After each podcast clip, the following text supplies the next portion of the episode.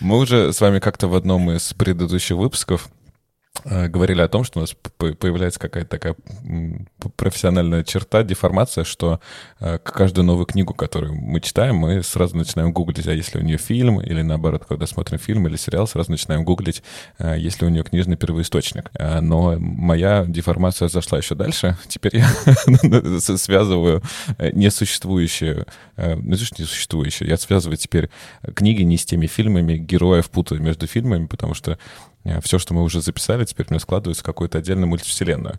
А, я вот недавно смотрел сериал, который называется «Маленькая барабанщица», и его снимает Чханок Пак, который режиссер «Служанки» ваш любимый, особенно Дэновской, насколько я помню. Да. Главную роль там играет э, Флоренс Пью, э, которая одна из дочерей Марч, да, в «Маленьких женщинах» играет. И, в принципе, это все, как я для себя называю, игры патриотов здорового человека, потому что это такой фильм про шпионов. Есть ли у вас что-то такое? Стали ли вы, вы видеть тех героев и вспоминать то, что мы уже э, про них говорили, обсуждали? Ну, я точно профдеформирован по Кристиану Бейлу. Я его начинаю не любить, потому что есть ощущение, что он, как Алексей Петров, снялся везде. Александр. И тем более, и как Александр Петров. Прям реально у нас либо Кристиан Бейл, либо Харрисон Форд. Вот, и мы про них обсуждаем, обсуждаем, и они все время, все время втыкаются.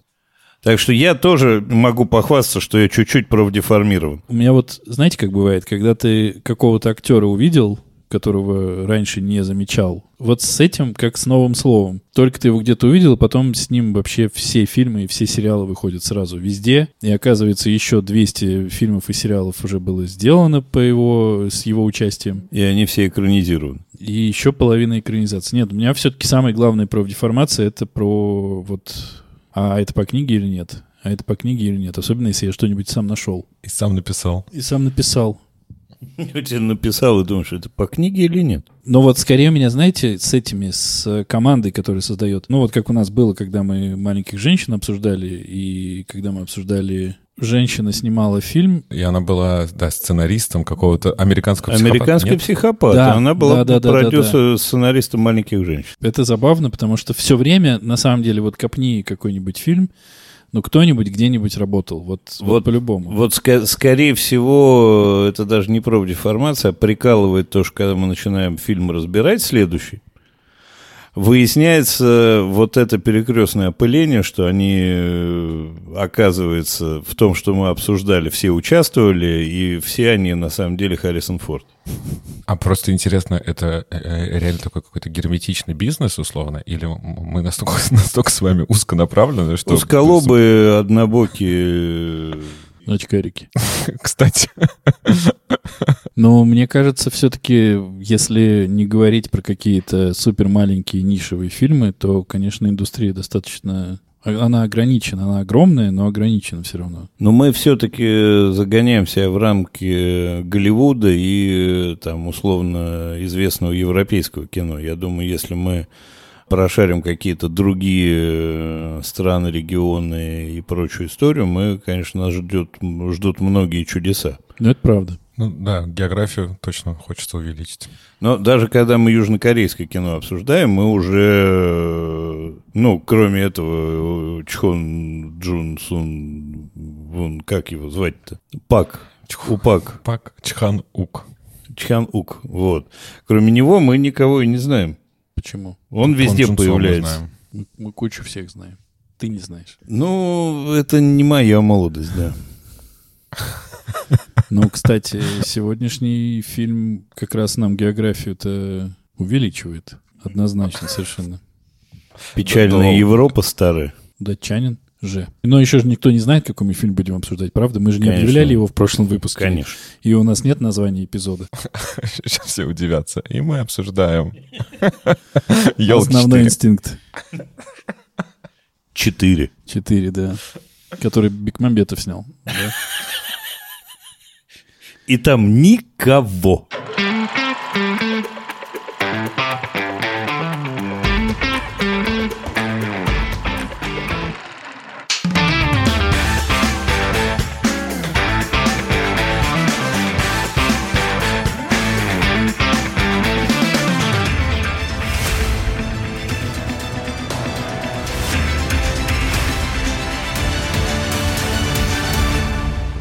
Всем привет! Это подкаст «Экранизировано». Подкаст, в котором мы говорим о фильмах, которые были книгами, и о книгах, которые стали фильмами. Мы обсуждаем экранизации. У нас заведено так. Один из нас выбирает фильм и книгу, по которой снят этот фильм. Он должен посмотреть фильм, как и мы все. И он, тот, кто выбрал, обязан эту книгу прочитать. Остальные два прекрасных соведущих могут прочитать эту книгу по желанию, и, может быть, тогда дискуссия будет даже поинтересней. Ну, а потом мы встречаемся максимально непрофессионально, но сильно с удовольствием обсуждаем, э, что мы посмотрели и прочитали, и решаем, что же было лучше, книга или фильм, и вообще, почему все тут так не по книге, и как так можно было, и откуда взялся Харрисон Форд. Меня зовут Денис, я запутался во времени и повторах. Сегодня я задумчивый Андрей. Всем привет. И сегодня я не буду представляться. Ты гонишь, Артур. А можно я в следующий раз буду Андрей Винденгрефен? В одно слово. Это же какое потрясающее сочетание букв в одном названии человека. Ну, это два слова. Какая разница? Ну, Андрей и Винденгрефен. Виндингрефович. Мы тебя можем называть. Винденгрефен, это получается, да, отсылка много к чему. Так как я рекомендовал эту книгу прочитать всем и посмотреть этот фильм, я выбирал. Мне и рассказывать, получается, краткое содержание этой повести, романа, повести, наверное, да? В 2005 году вышла книжка, и она рассказывает о неком безымянном гонщике, у которого глобально есть две работы. Днем он э, занят в Голливуде, он очень-очень крутой каскадер, он выполняет огромное количество трюков. А по ночам он э, факультативно, достаточно аккуратно участвует э, в преступлениях всяческих. Он работает водителем, он умеет это делать лучше всех абсолютно. У него есть принципы, он никогда не берет в руки оружие, он никогда не работает э, с одними и теми же людьми дважды, и он не ждет больше пяти минут. Э, его как бы кредо — это вы грабьте там, занимайтесь своими делами, а я буду водить. Я это делаю лучше всех, и если вас нужно куда-то отвезти, я вас э, обязательно отвезу. Живет этот человек достаточно по-спартански, не от слова паспорта, а от слова Спарта. Ну, сейчас я скажу, как, как мне кажется, он там написан. Живет э, совершенно себе спокойно, ничем особо как будто бы не увлекается. Вот э, ходит на работу на одну, на работу на другую, каким-то образом зарабатывает деньги. У него была достаточно непростая жизнь по детству. Он был усыновлен, он э, много по жизни дрался и, и, и всячески креп и становился сильнее, злее, и, и вот все это пришло вот к тому, с чего мы, по сути, начинаем книгу. Он тусуется в Голливуде, у него есть друг, сценарист, э, который с ним разговаривает, рассказывает ему о каких-то на каких-то там голливудских историях и вообще о том, что происходит в Голливуде. И так мы смотрим немножечко изнанку Голливуда, рассматриваем при помощи нашего главного героя. Uh, у него есть был друг, каскадер, который его принял на работу в свое время, который даже, который обучил его, в общем-то, каскадерским всем премудростям. Ну и вот однажды он uh, подписывается на ограбление, которое было подстав, подставным с самого начала. Во время этого ограбления выживает только одна девушка, которая, с которой он вместе, которая попадает к нему в машину вместе с какими-то деньгами, которые они своровали. Он эту девушку увозит, и пока суть до дела, кто-то до них добирается, убивает девушку, он убивает тех, кто добирается до этой девушки, и постепенно выясняется, кто стоит за всеми этими странными подставными историями, находит людей, которые в этом замешаны, предлагает этим людям отдать деньги, то есть он прямо напрямую звонит и говорит, я вам деньги принесу. Те говорят, да-да, конечно, приноси, и собираются его, в общем, какое-то количество времени убивать. Ну а он э, за то, что с ним делают, начинает им мстить. Ну и, в общем-то, все заканчивается тем, что он достаточно планомерно, уверенно, не особо сомневаясь, не особо с дрожащими руками, вырезает нахрен всех, кто его каким-либо образом обидел. Ну и, собственно, уезжает в закат. Такая вот, ну, наверное, не супер цветистая, но достаточно, мне кажется, отвечающая тому, что там происходило история, вот такой пересказ. Ну и, наверное, я тогда сразу сказану о своих впечатлениях, или вы хотите что-то сказать пока что? Я себя сейчас чувствую как бандерлог а перед удавом К. Я почти э, загипнотизирован вот этим плавным, подробным рассказом. Мне есть ощущение, что прям надо заканчивать подкаст, еще так все подробно и хорошо. Что там обсуждать? А, мне книга очень понравилась. И она мне понравилась тем, что она очень отстраненная, и даже главного героя мы не знаем, как зовут по-настоящему. Его зовут Гонщик, и, собственно, даже в книге к нему никто не обращается. И по большому счету э, все, кто его окружают, это все достаточно такие, ну, я бы сказал, схематичные, такие представители любой сферы жизни, с которой он соприкасается. То есть, если там есть мафиози, то они ну, мафиози. Если есть красивая девушка, она красивая девушка. Если есть сценарист, он сценарист. Если друг, он настоящий друг. Но в целом эта книжка очень отстраненная, очень вроде бы холодная, но при этом почему-то, ну, я бы сказал, какая-то очаровательная и которую приятно читать. Да, она вся построена, весь ее хроно, вся ее хронология разбита, как любят делать многие авторы и книг, и фильмов. Но при этом ты все равно получаешь по итогу историю, ты получаешь ощущение от того, что происходило, и почему-то вот именно на меня она произвела исключительно приятное впечатление, и забегая вперед, мне кажется, что она получилась лучше, чем фильм, который по ней сняли. Вот, простите, но мы потом еще обсудим. Пока-пока. Что я могу добавить тут? Я тоже прочитал э, эту повесть, э, но я сначала смотрел фильм, а потом читал повесть. Поэтому, наверное, для меня это был какой-то дополнительный материал про героя. Э, если говорить про саму повесть, то моя такая первая претензия начинается с перевода всего этого, с перевода названия. Потому что, конечно, он никакой не гонщик, да, он, конечно, понятно, классно водит машину, но он не гонщик. Ну и, и при этом, конечно, используя слово водитель тоже достаточно странно. В английском варианте он не драйвер, а э, рейсер. Вот, поэтому все же гонщик. Но, короче... Забыли. Он драйвер. Он, конечно, драйвер. Да? Он же драйвер. Как его? Да, его драйвер зовут. Он не гонщик как он играет Адам Драйвер. Вот. Поэтому есть вопрос к переводу. Я еще смотрел, что в, в русском варианте она вначале вообще выходила под названием «Гони». А, и еще, кстати, я посмотрел, что у книги, у оригинала, по-моему, на русский не переводилось, есть продолжение. И там появляется имя а, у этого героя, зовут его Пол Вест. Ну, возможно, это какой-то очередной для, для него псевдоним. В принципе, мне повесть понравилась, и, и сначала я жутко бесился от вот этого рваного повествования, что оно все перемешано, детство с актуальными событиями, потом опять какие-то воспоминания, воспоминания, а, и в некоторые сцены ты вообще не понимаешь, куда их надо расставить, в какой хронометраж. Я согласен с тобой, Дэн, что ты вот говоришь, что они как-то сделаны с любовью ко всем героям, вот есть настоящий друг, да, как-то профессия э, написана, это все, все так. И мне в повести больше понравилось то, что мы видим его историю становления, да, как, как он таким стал, как он был в детдоме, как он э, был mm-hmm. с приемными родителями, а, как он решал, э, дожидается, когда ему вот-вот исполнится, сколько там, 16, не помню, лет, и он уходит э, из семьи, забирает у них тачку, э, но все равно с любовью их как-то э, вспоминает.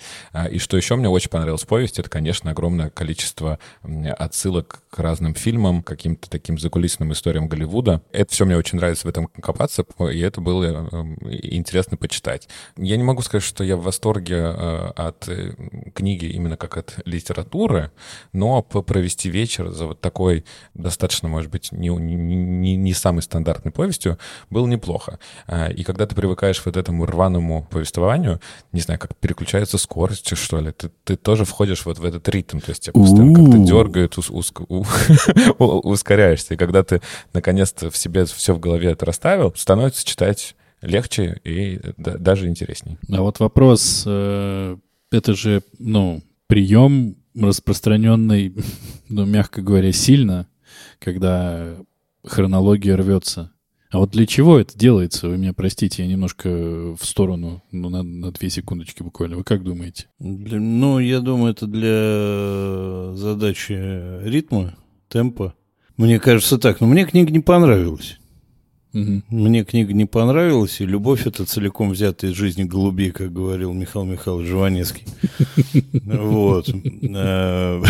Мне не понравилось, потому что и герой плоские, и, в общем, история, на мой взгляд, недорассказана, она какая-то скучная и неинтересная. Вот у меня было так, несмотря на рваный ритм, который меня тоже раздражал, и главный герой, я ему не сопереживал, он он, в общем, изрядный. Вот, и, ну, не знаю, без удовольствия я бы еще добавил к словам как раз Андрюхи, что для чего делается такое, что в том числе, мне кажется, чтобы заинтриговать, не только ритм задать, но и, в принципе, да, ты вот скачешь, и, э, ты, э, ты уже видишь, что он сидит э, на, на, на полу в мотеле, у него окровавленные вокруг стены, валяется каких-то несколько трупов, Да-да. и, и ты не, да, да, не сразу понимаешь, это как такой крючок, да, тебя ловят на него, и ты начинаешь читать. Единственное, что всегда меня в таких ритмах смущает, так как ну, то есть ты уже примерно знаешь как бы финальную точку, тебе интересно, как ты к этой точке пришел, но для тебя уже нету загадки, что ждет в будущем этого героя. Понятно, что самую-самую концовку мы, мы узнаем только в самом конце, но, в общем, какой-то такой важный, почти кульминационный э, момент, ты уже, получается, знаешь в самом начале. Иногда это классно, ну, чаще скорее классно. Ну, да, мне здесь это было классно. Я, я бы сравнил его все же немножечко с э, Данилой Багровым по той же отстраненности от того, что происходит вокруг. Видимая отстраненность э, или настоящая, но скорее видимая, скорее кажущаяся. То, что он при этом такой супермен, это как бы тебя отключает, с одной стороны. То есть ты не думаешь, ну, скорее всего, ты не думаешь, что его, ну, машина собьет или что он сильно заболеет и, и, и с ним что, что-то вот случится, он потом станет... Нет, такого нет. Ну, там, условный ремарк, вот там заболел кто-нибудь э, туберкулезом, ну и ты понимаешь, что он, скорее всего, умрет. вот там наоборот нет вариантов. Да нет, там еще кто-нибудь заболел, ты сразу понимаешь, что, скорее всего, они все умрут. Ну да. А здесь ты понимаешь, и это такое, это тоже к разговору про вот то, что меня очаровало. Ты понимаешь, что он, конечно, будет убит. это даже не вызывает никаких сомнений. Ну так он же не убит. Ну, там Но как раз... Э, по, по чесноку надо было его убить. Его убьют. Кончается книжка тем, что он уезжает, и пишут, что через несколько лет, э, которые были наполнены убийствами, его самого завалят где-то в баре. Это не следует из этой книги. Его убивать надо было там. Нет, это следует из этой книги, потому что человек э, имел два варианта развития своей жизни. Он мог оставаться, и у него была прям такая возможность, он мог оставаться в каскадерах, и это одна жизнь, она мирная, а мог пойти по преступной части, и это другая жизнь. И я не говорю, что он хороший, и ни в коем случае не, не, не защищаю и не оправдываю то что, то, что и как он делает. Но это, опять же, то же самое, что про Данила Багрова тоже нельзя сказать, что он хороший классный. Но за ним интересно наблюдать. Ну, мне. Если уж мы пытаемся в какие-то метафоры, это его дорога. Он погнал в ту сторону. Понятно, что в конце его ждет смерть. Он на эту смерть начал зарабатывать, сделав вот этот свой выбор. И здесь, мне кажется, все достаточно понятно. Но тут все равно, ну, это понятно, вкусовая история, что вот мне такой формат очень зашел, и мне э, э, рваность ритма меня не смутила абсолютно никак. Я, ну, рваность э, сюжетов никак не смутила. Я просто, ну, когда читаю книгу, я такой понимаю, окей, будет вот так. Ну, значит, будет вот так. Мне нет никакого дополнительного к этому отношения. Но все равно вот это вот, опять же, история про Голливуд, но это чудо. Это так написано и так подано, как будто бы ты сам с ними ходишь где-то там на берегу океана и о чем-то разговариваешь. Это как будто ты сам сидишь на съемочной площадке вместе с какими-то осветителями и травишь байки. Или слушаешь, какие байки они травят. Это очень реалистично получилось. И в этом большой-большой кайф для меня. И как будто это не только реалистично, но еще и очень кинематографично. Вот эта рваность сюжета, да, ты уже сразу можешь представлять ее, как сделан сценами. Я упоминал сценариста, но вот еще Дэн, ты, по-моему, упоминал, что есть док. А, и док — это вот э, такой хирург, который помогает тоже вот э, всем вот этим э, грабителям, решалам в Лос-Анджелесе там чем-то, я не знаю, вынуть пулю, да, скорее всего. Ну, то есть нам это прямую не говорится, но, очевидно, он, кроме своей дневной работы официальной, еще помогает помогает мафии. А, вот, и э, говоря про кинематографичность, я еще да, думал о том, что э, он же похож еще на героя Брэда Питта из «Однажды в Голливуде» Тарантиновского. Там тот же, тоже каскадер, тоже с какой-то загадочной испорченной судьбой. Да, мы особо о ней не узнаем из фильма, но мы можем узнать о ней больше из книги, которую написал Тарантино, которая не является самой экранизацией, но тоже, мне кажется, обсуждали, да, но там больше, больше как раз истории Тарантино рассказывает о главных героях. Плюс, опять же, вспоминается не только «Однажды в Голливуде, но и вспоминается Тарантиновское «Доказательство смерти», где Курт Рассел играет каскадера, который на своей каскадерской супер неубиваемой тачке э, немножко маньячит, собирает красивых девушек, тоже занимается всякими мутными делами. Супер крутой, богатый материал, хотя, казалось бы, да, это повесть, а не каких там 700 страниц роман, но, но я уверен, что он прям напрашивался на то, чтобы кто-то экранизировал. Не, мне нравится, Артур, что ты сказал, что книга э, ждала экранизацию, и казалось бы, что могло пойти не так? Она ждала его, ждала, пока не дождалась. Короче, все померли, да. И пучина сия поглотила ее в один момент. Короче, все умерли. Да, цитируем окаменелости. Да, древности и окаменелости.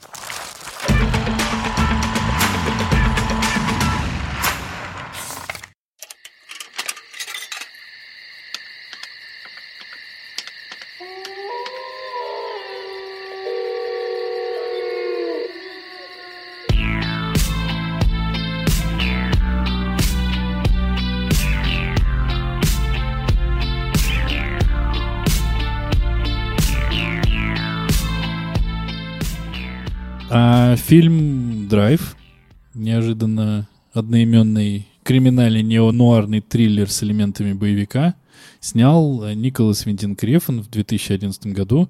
Сыграл там Райан Гослинг, а бархатный голос Артура, который не называет себя сегодня, нам расскажет немножко про кино. Фильм Э, практически повторяет э, сюжет повести, о котором мы говорили. Мы, конечно, говорим про верхний уровень сюжета. Андрей, не смотри на меня так. Главный, главный герой гонщик. смотреть. главный герой гонщик, да, который играет Райан Гослинг, э, занимается точно тем же самым. У него есть несколько работ. Он работает каскадером, он также трудится автомехаником в какой-то автомобильной мастерской. Ночами занимается тем, что он является водителем для разных разных э, мафиозных группировок и помогает э, им уехать э, с места совершения своего преступления. Он точно так же, как и книги, не участвует в самом ограблении, исключительно крутит баранку, но гарантирует полнейшую анонимность и безопасность своих пассажиров. Фильм начинается как раз с момента а, погони, как а, он увозит грабителей, а, за ним едут менты, а, он уходит от погони, а, конечно же, менты отправляют вертолет, но Гослинг знает отлично Лос-Анджелес и знает все каждую дорогу, он настроен на радиоволну полицейских, поэтому с помощью всех этих уловок и своего мастерства легко может оторваться от любого хвоста. Также мы видим, что а, у него есть прекрасная соседка, которая играет Кэрри Маллиган, ее зовут Айрин, иногда он пересекается с ней то в лифте, лифте, в магазине, и у них завязываются такие сначала дружеские отношения, а потом даже, наверное, можно сказать, романтические. У Айрин есть маленький сын, которого зовут Бенисио, и на одном э, из вечеров Айрин рассказывает э, гонщику о том, что ее муж скоро выходит из тюрьмы. Мужа играет Оскар Айзек, который действительно выходит из тюрьмы э, и тоже начинает общаться с соседом, с гонщиком, рассказывает как-то о своих проблемах, пока он сидел в тюрьме, чтобы его никто не трогал, его покрывали там какие-то определенные опять же, преступниками, мафиозники, и теперь пришло время расплатиться за э, эту крышу, а, и его просят отправиться и ограбить ломбард. Гослинг предлагает свою помощь, что он может помочь им и быть водителем, а, и после того, как они ограбят этот ломбард, а, он их увезет. Но во время этого грабежа все идет не так. Оскар Айзека убивают, Гослинг с подельницей Оскар Айзека, который играет Кристина Хендерс, которую все мы знаем по Мэдмену, э, с мешком денег уезжают в мотель, и их начинают начинают преследовать главари преступной группировки, чтобы собрать эти деньги. Я думаю, что дальше можно не рассказывать, потому что вот завя- завязка такова. Ну, я чуть-чуть поговорю. Пожалуйста, пожалуйста. Ты о фильме или о чем? Теперь о погоде.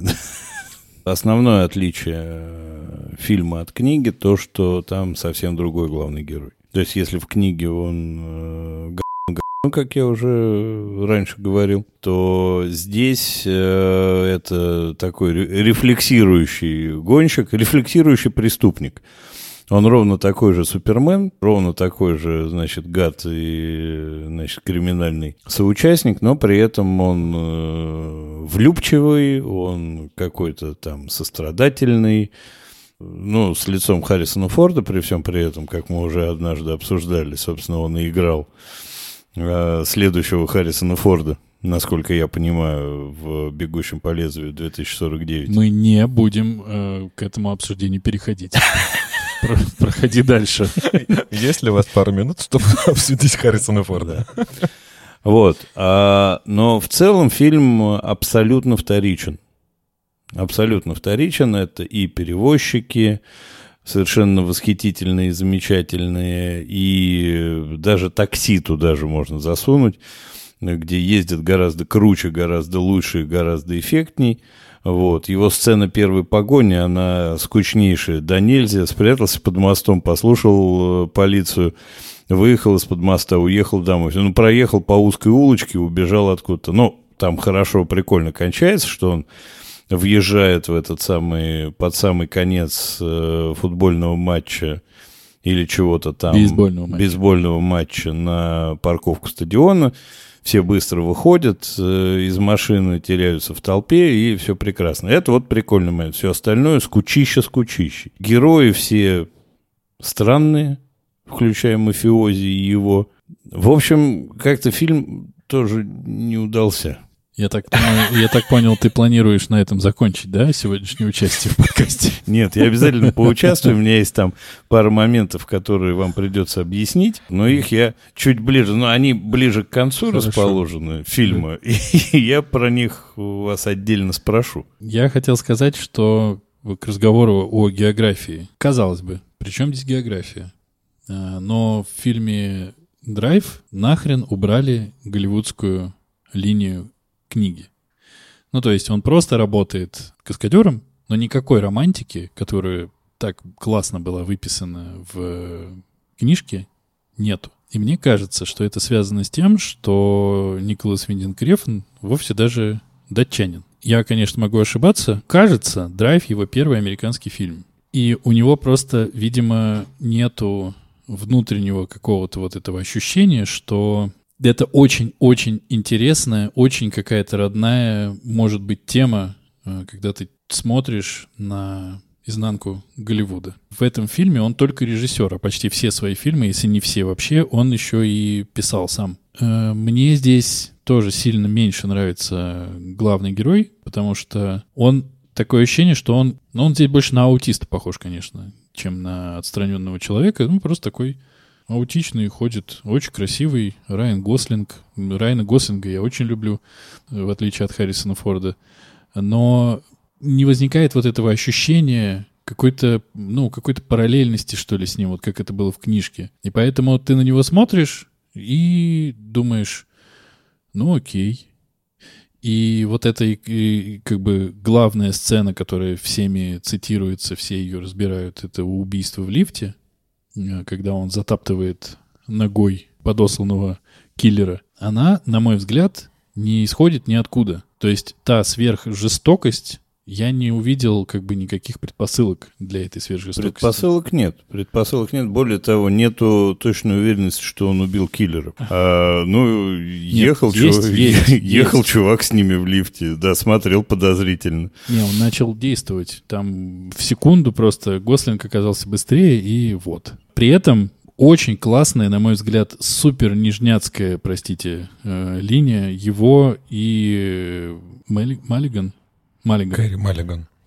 Айрин. Называй ее Айрин. Не буду. Потому что вот эта любовь, которая там появилась, которая не превратилась ни, ну, ни, у них же не было секса, у них ничего не было, они просто ходили как школьники такие вот. Это очень трогательно. Но это не работает э, контрастом с другой отстраненностью. Я, ну, я, наверное, криво говорю. Конечно. Спасибо. Если бы был, получился такой же персонаж, как в книге, который влюбляется, вот это было бы очень крут, крутым контрастом между вот его вот этой вот ровной отстраненностью и тем, что он все-таки может полюбить. А здесь, когда ты смотришь на такого вечно... Ан- Андроида. Ну, какого-то андроида, правда, кстати, какого-то андроида. Кена. Кена. Мы, мы это не обсуждаем, мы не обсуждаем. Мы не обсуждаем, мы А там утверждаем. репликант. Что ты что все путаешь, Андрюх? А, там репликант, точно. Да, да, он правда похож, он правда похож на андроида. И, в общем, вот здесь ты к нему по-настоящему не подключаешься совсем. И меня еще очень расстроила история, когда они зачем-то переделали Шеннона, потому что Шеннон в книге это тот самый каскадер, который дико много пил и который в него поверил и, в общем, открыл ему дорогу в Голливуд. Здесь Шеннон автомеханик. Ну, автомеханик. И он втягивает, в общем-то, Гослинга во всю эту э, срань, в которую он и влезает по итогу. Он как раз его не втягивает ни в какую срань. Но он... Втянулся он в срань сам. Он прям сам по собственной воле пошел спасать мужа Айрин. Это было после. Нет, в срань? А, вся срань завязана Нет, на он, трех... он познакомился, он познакомился ты условно, про- да, с, с Нино и, и так далее Да. через Шеннона, но, в общем, конечно, Андрюх Да. прав. Он влез, э, и виноват он из-за того, что он решил помочь и блеснуть перед своей вот этой Айрин как раз. Э, нет, нет, я не... Ну, окей, хорошо. переговорю. Объяснись. переговорю, хорошо, он его не втянул, но он его тянул, скажем так. И все, ну, как бы там есть три главных злодея, с которыми не стоило бы завязываться. Это вот повар этот, Нино и кто там третий? Ну и третий, самый главный. Как раз Берни. его- Берни. Берни. Берни. Берни? Бе- Берни. Берни? Мы правильно говорим, Артур? Берни. А, Берни. Берни, Берни. Берни, Берни. Там есть три главных злодея, и от которых, очевидно, нужно держаться подальше. И они туда влезают с, с головой, ногами, руками. Извините, пожалуйста, Райан Гослинг начинает выделываться уже на месте. Но он продолжает вести себя так, как будто бы ему все должны. Ну, короче, не- ладно, не буду говорить, что Шеннон его прям втянул, но без Шеннона могло бы все это в такую сраку не залезть. Я Но так думаю. там как бы не показывается, как он стал водителем преступников. То, что Шеннон об этом знал, это да, потому что в этой автомастерской они и машины ему готовили, Да, поездки и все. Но ощущение, что так-то он, э, в общем, сам был по себе в этом во всем. А Шеннон добавился потом. То, что он его познакомил с Берни, ну, они вообще собирались э, в гонках участвовать. Ну, да, я просто до этого не успел еще дойти. Да, да, собирались. Ну, ты такими темпами не дойдешь ну, никогда. Ну, неспешное кино, неспешный рассказ. Я о сегодня задумчивый Андрей. Вот. А, совершенно непонятный Берни. Вот он мне как был непонятен э, в этом фильме, так вот непонятен и сейчас на подкасте. То есть их переменили по сравнению с фильмом двух э, главных злодеев, просто поменяли сильно местами. То есть с какого перепугу вот этот Берни, который типа и по книге, и здесь в начале такой э, рохли-бизнесмен, а Нина это как раз самый такой, такой быдловатый бандит. С какой стати вдруг Берни начинает убивать повара ножом в пузо, потом этого самого чуть, ну, этого Шеннона, потом чуть не ушатал Гослинга. То откуда вдруг он такой мега-боевик-то стал? Артур? Ну, Простите, что перебиваю. Но мне всегда очень нравится, эм, что мы как будто разные фильмы с вами смотрим. Вот если э, не называть и просто делиться какими-то впечатлениями, как будто мы, правда, посмотрели разное. Я смотрел «Перевозчика» со Стэтхэмом. Я смотрел А, таксиста с Де Ниро. С Боярским. Мне Притормози, притормози. И я получил огромное удовольствие от просмотра фильма. Во-первых, это тут редкий случай, когда фильм не 2.86 идет, а чуть-чуть поменьше, но ты все равно по- получаешь наслаждение. Во-вторых, а, я получил огромное удовольствие от самой картинки, и а, я у этого, у Винни Крефна смотрел только неонового демона, а, и он, ну, уже в названии ответ, очень красивый с точки зрения неонного цвета. И здесь в- все, все- и, э, эта стилистика, ну, может быть, не то, что сохранена, может быть, она отсюда и пошла, других фильмов я не смотрел.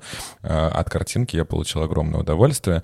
И да, здесь нет вот такой голливудской стороны Лос-Анджелеса, но здесь есть вот это как раз сторона каких-то неоновых вывесок, подсветок, я не знаю, как, как это сказать. Ну, вот это... Ну, так я и не есть. был в Лос-Анджелесе, но э, впечатление у меня как раз о вечернем городе именно такое. И как раз э, в то время, когда и орудуют все эти э, воришки, грабители и, и убивцы. В-третьих, мне очень понравилось музыкальное оформление этого фильма. Практически нет ни одной сцены, в которой не играет какая-то музыка. И вот это, если мы говорили, что в книге э, создается вот это впечатление рваности, скорости за счет разбросанных сцен по сюжету, то здесь у меня создалось впечатление благодаря музыке. Музыка все время, ну, не то чтобы нагнетает обстановку, но добавляет какого-то такого как раз скорости, драйва, где-то даже саспенса. Поэтому музыкальное оформление, я не могу выделить какой-то конкретной ни одной мелодии, но все время идет музыка на заднем плане, э, и, и, и это прям круто. И отдельно хочется отметить несколько неожиданных сцен. Ты уже упомянул, конечно, сцену в лифте. Тоже, может быть, да, она случилась там не особо с чего, но мы мало чего знаем про э, этого гонщика в молодости. Может быть, он вообще псих и всех убивал, а тут сдерживался, сдерживался, а тут уже не смог. Но таких а, несколько резких моментов было. Как он убивает кого? Берни, точнее, не он убивает, Берни убивает Нина, да? А, точнее, Нина убивает Бер, Берни, как, кто-то кому-то. Берни убивает повара, и Берни убивает Шеннона. Вот. Спасибо, взрезав спасибо, ему да. ручку. Когда убивает вилкой в глаз. Кто? По, это повара, повара убивают. Так. Повара, да, убивают. Вот. А, и мой самый любимый момент происходит, буквально вторая сцена фильма. А, ты перечислял когда... любимые моменты, да? Нелюбимые моменты. Я, я перечислял неожиданные моменты, как ага. раз-таки, когда вот выбивается такое ровное повествование, как раз переходит на новую скорость для меня. Это вторая буквально сцена, после того, вот нам Андрюх как раз пересказал, как он сбежал через помощью бейсбольного матча из стадиона. А следующая сцена, которую мы видим, что это Райан Гослинг э, в полицейской форме. И меня это очень удивило. Я думаю, вот это да, вот это ход. То есть мы видели, что он помогает грабителям уехать э, с, с, с места преступления, а на самом деле он полицейский. Но потом ты понимаешь, что он никакой никакой, конечно, не полицейский, а это просто его каскадерская роль, а, и он э, как раз э, является дублером актера, который играет полицейского. Вот таких моментов ну, я не могу сказать, что я подпрыгнул или там я удивился, но это как-то порадовало и улыбнуло, и добавило того самого драйва в фильм.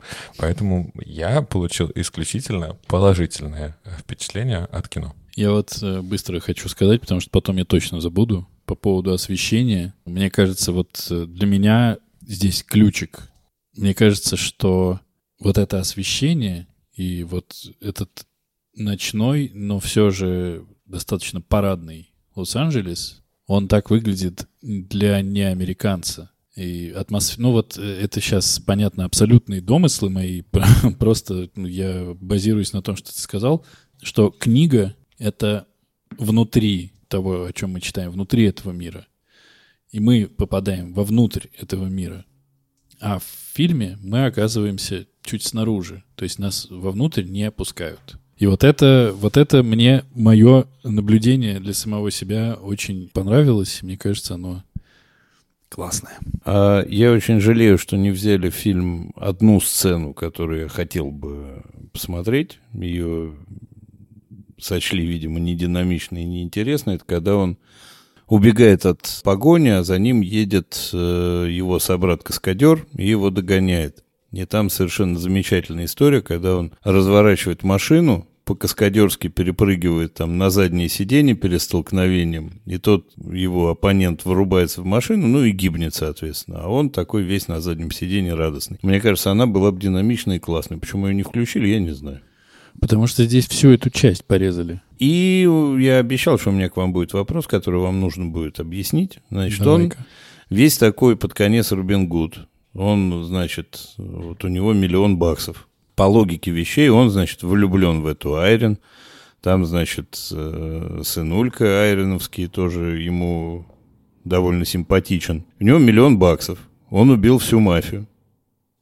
И он просто убив, значит, всю мафию, бросает на парковке сумку с деньгами и гордо, мучительно, превознемогая смерть, уезжает в закат. Вот вопрос. Почему было так? Почему он не отдал деньги Айрин? Ей надо. Она осталась без мужа, без потенциального второго мужа, с сыном, без денег, в полной заднице. А- Отвечает Борис Бурда. Для меня нет вообще тут никакого вопроса. Мы уже э, обсуждали с вами одного великого героя Шантарам и всю мафию, которая там есть. А, и э, мы говорили про тех самых э, мафиозников, плохих парней, у которых есть кодекс. Так вот, у гонщика тоже есть какой-то некий моральный компас, которым он следует. Он влез в это дело не чтобы заработать вот этот миллион он вообще не хотел никаким образом участвовать. Его задача была довести из точки А в, точку Б и закончить. Но случилось так, что он тоже был запутан. Э, героиня Кристен Хендрикс э, обманула, э, оставила себе деньги, он пытается выяснить, кому эти деньги принадлежат, доходит до Нино, всех, всех убивает, потому что нет выбора, потому что иначе бы его убили, и убили бы и Арина, и всех остальных. Ему деньги-то не нужны, поэтому он их оставляет и уезжают за Я про него-то и не говорю. У него это, это самое возлюбленное, так, на так которую он таким глазом найти. своим Они... смотрел, гослиновским. И... Да, да, но ее могли, они ее могли также найти. Они же знали, что ее муж, как, как его там зовут, стандарт в исполнении Оскара Айзека, принимал там участие. Ну уж, наверное, можно было проверить родственников тех, кто принимал участие, и найти эти деньги. В книге как раз-таки по-другому. Он эти деньги отправляет своим вот этим родителям, да, приемным. Ну уж как-то быстренько можно было бы найти, где, если бы в этой кто-то мафии остался, уж, наверное, можно было найти. Интересно, кстати. А как найти, если никто не знает, как его зовут? Ну, ну как, наверное, как можно, найти? мне даже интересно, вот это продолжение книжное, вторая книга про этого же героя, она как-то следует, это продолжение вот этих же, вот этого сюжета или абсолютно новый? Ну, он там пытается, по-моему, жить нормальной жизнью, Собственно, у него в этой нормальной жизни есть имя, но его каким-то образом настигает преступная, преступная история. Все, что я знаю про вторую книгу. Но мне кажется, она, ну, заведомо будет хуже, чем, чем первая. А по поводу денег, да, ему прямым текстом говорили, эти деньги можно выследить. И по этим деньгам можно найти того, у кого они будут. Ему говорила та мафия, которую он убил. А та мафия, которой принадлежали деньги, как она что отследит? Они даже не знают, что он там участвовал, потому что им никто ничего не сказал. Ну, я думаю, что здесь э, вместе... Не ФБР же все-таки. Ну, ФБР или не ФБР, э, если появляются огромные деньги у кого-то, кто рядом с этим э, делом проходил, это видно. Давайте так. Брошенные на парковке деньги до мафии не доберутся никогда. Ему на это наплевать. А это не та формула. Они могут думать, что деньги остались у него, он с ними сбежал. А в это время какой-то бомж купил да нет, на это слушайте, себе все. Слушайте, ему, во-первых, вся мафия, условно, которым этот заказ там был придуман, этот обман был придуман, чтобы Оскар Айзека убили, Хендрикс убили и так далее, все, она вся с ней покончена. Но ему эти деньги не нужны. Вообще. Он не хочет их, чтобы их там мафия нашла или еще кто-то. Ему плевать. Ну, конечно. Все, он, он, он, об его участии, все, кто знал об его участии в этом деле, мертвы. Их нет. Его найти невозможно. Хочет ли он воспользоваться этими деньгами и помочь Айрин? Нет, не хочет, потому что это не его деньги. Ну, Свои следы условно замел и уехал. Да. Он даже не Робин Гуд, а дебил какой-то можно его называть как угодно, но у него есть свои какие бы то ни было правила. И вот его правила такие, что забить ногой человека в лифте ок, если он представляет опасность, а деньги, которые не ему предназначались брать, не ок. Все. Подожди. Забить ногой — это одна история, а расплющить ему морду лица так, что в общем, э, потенциальную девушку свою потерять практически навсегда, судя по всему.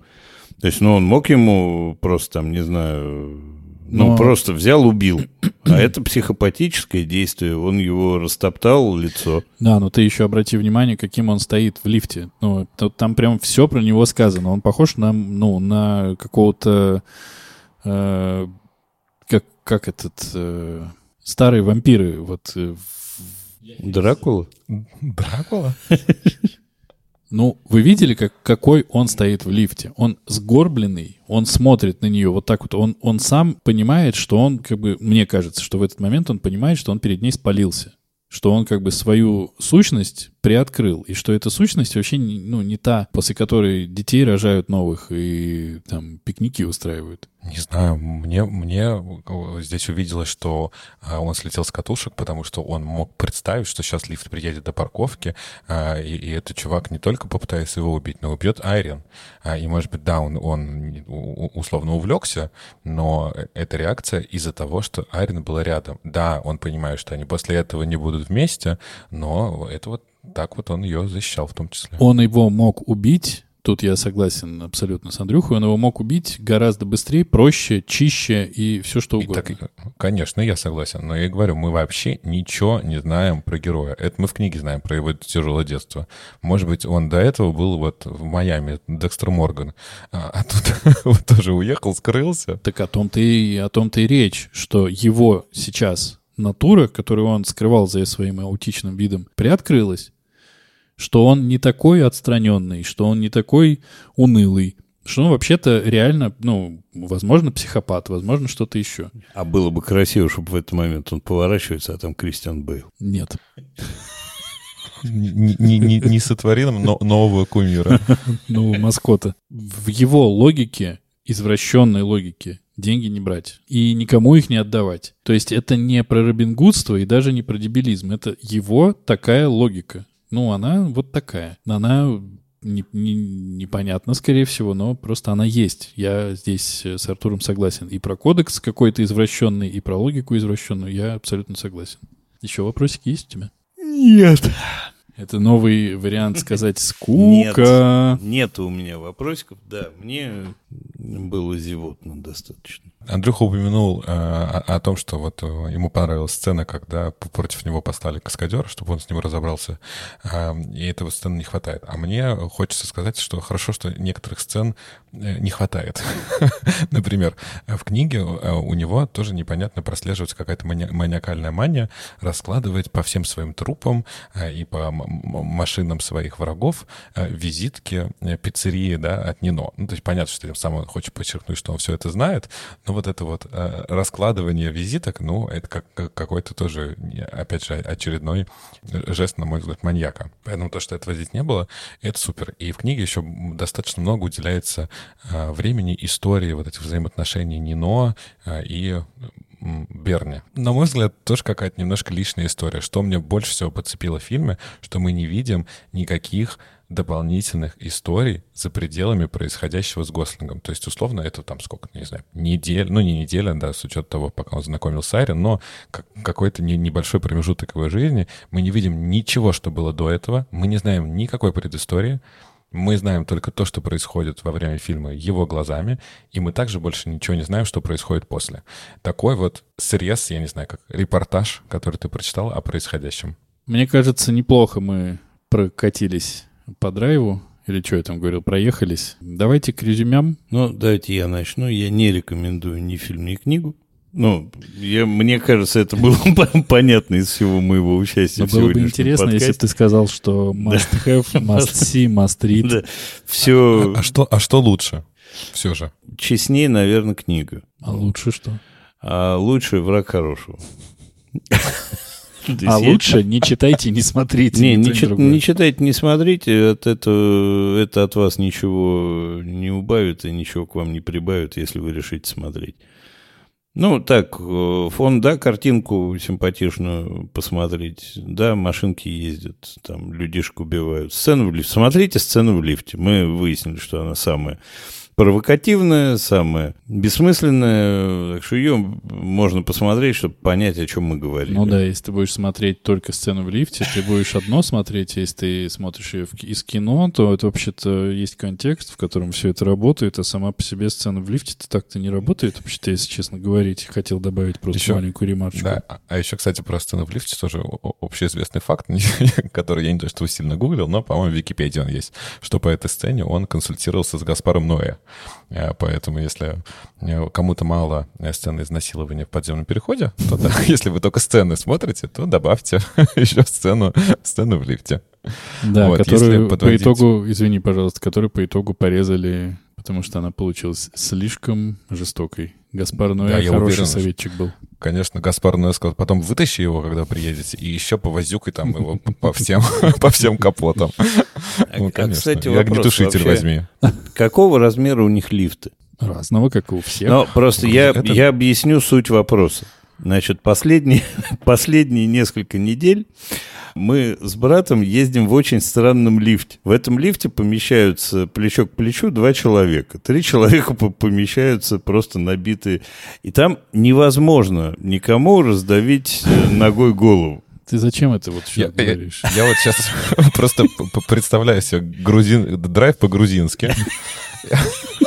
Ну, там было бы другое. Ну а какого размера должен быть лифт, кстати, чтобы там можно Слушай, было... ну грузовой, ну, Андрюх. Обычный грузовой Ну, лифт. Ну да. Гипербола. То есть... Гиперболизированный грузовой лифт. Да. А, Если позволю я тебе подвести итоги, я а, однозначно рекомендую к просмотру фильм. А, Может быть, я ошибаюсь, но для меня вот такая вот стилистика не- неоновых фильмов, клипов, э, рекламы, для меня как раз она плотно ассоциируется с Вензенкрефном, поэтому а, для того, чтобы получить просто понимание вот этой картинки, насладиться такой картинкой, такой стилистикой, стоит фильм смотреть обязательно. Он быстрый, динамичный. э, Вообще не заметите, как проведете полтора часа времени своего. Плюс совсем недавно я посмотрел другой фильм с Райаном Гослингом, который называется «Место под соснами». Так вот, э, возможно, э, это является такой не- неофициальной второй частью продолжения «Драйва». Я всем советую смотреть э, о- оба фильма как э, две серии. Вот. Что касается повести, то не рекомендую ее, не потому что она какая-то плохая или еще что-то, но это просто такой, как какой-то не- не- небольшой криминальный романчик, э, который ничего дополнительного вам не принесет. Я буду ставить зарубки против имени каждого из вас, когда вы не рекомендуете то, что я э, советую всем прочитать по итогу. Ну, нет смысла. Да, да, какой смысл? Денисочка, значит, после, после всего моего выбора и как вы по нему проезжались все время, так что не тебе жаловаться. Я э, категорически рекомендую книжку с гораздо большим удовольствием, чем фильм. Но фильм я, конечно, тоже рекомендую посмотреть. Действительно, и актеры, и музыка, и картинка, все кайф. Но так как это экранизация, то здесь э, с досадой вынужден заметить, ну, хуже, чем в книжке. Почти во всем. И я бы себе лично посоветовал посмотреть э, два фильма Виндинга Рефна. «Дилер», его первый фильм, и «Волгала. Сага о викинге». Вот про «Волгалу. Саги о викинге» я знаю, что там крайне мало разговоров. Там играет э, Мац Микельсон, мне кажется, Одина. И это должно быть очень-очень красиво. Вот так. Я еще тогда добавлю, что я очень жду его сериал, который называется «К- «Ковбой из Копенгагена», и, судя по трейлеру, там опять будет э, неоновая красота. Но он где-то добыл много неона, ему нужно, видимо, его везде расположить. Ну и Райан Гослинг, естественно, тоже будет, да? А кто там будет в главной роли? Честно, мне кажется, нет там каких-то особо известных актеров, но я могу ошибаться. Ну, Гослинга там точно нет. Теперь Ну смело э, можем переходить к следующему выбору.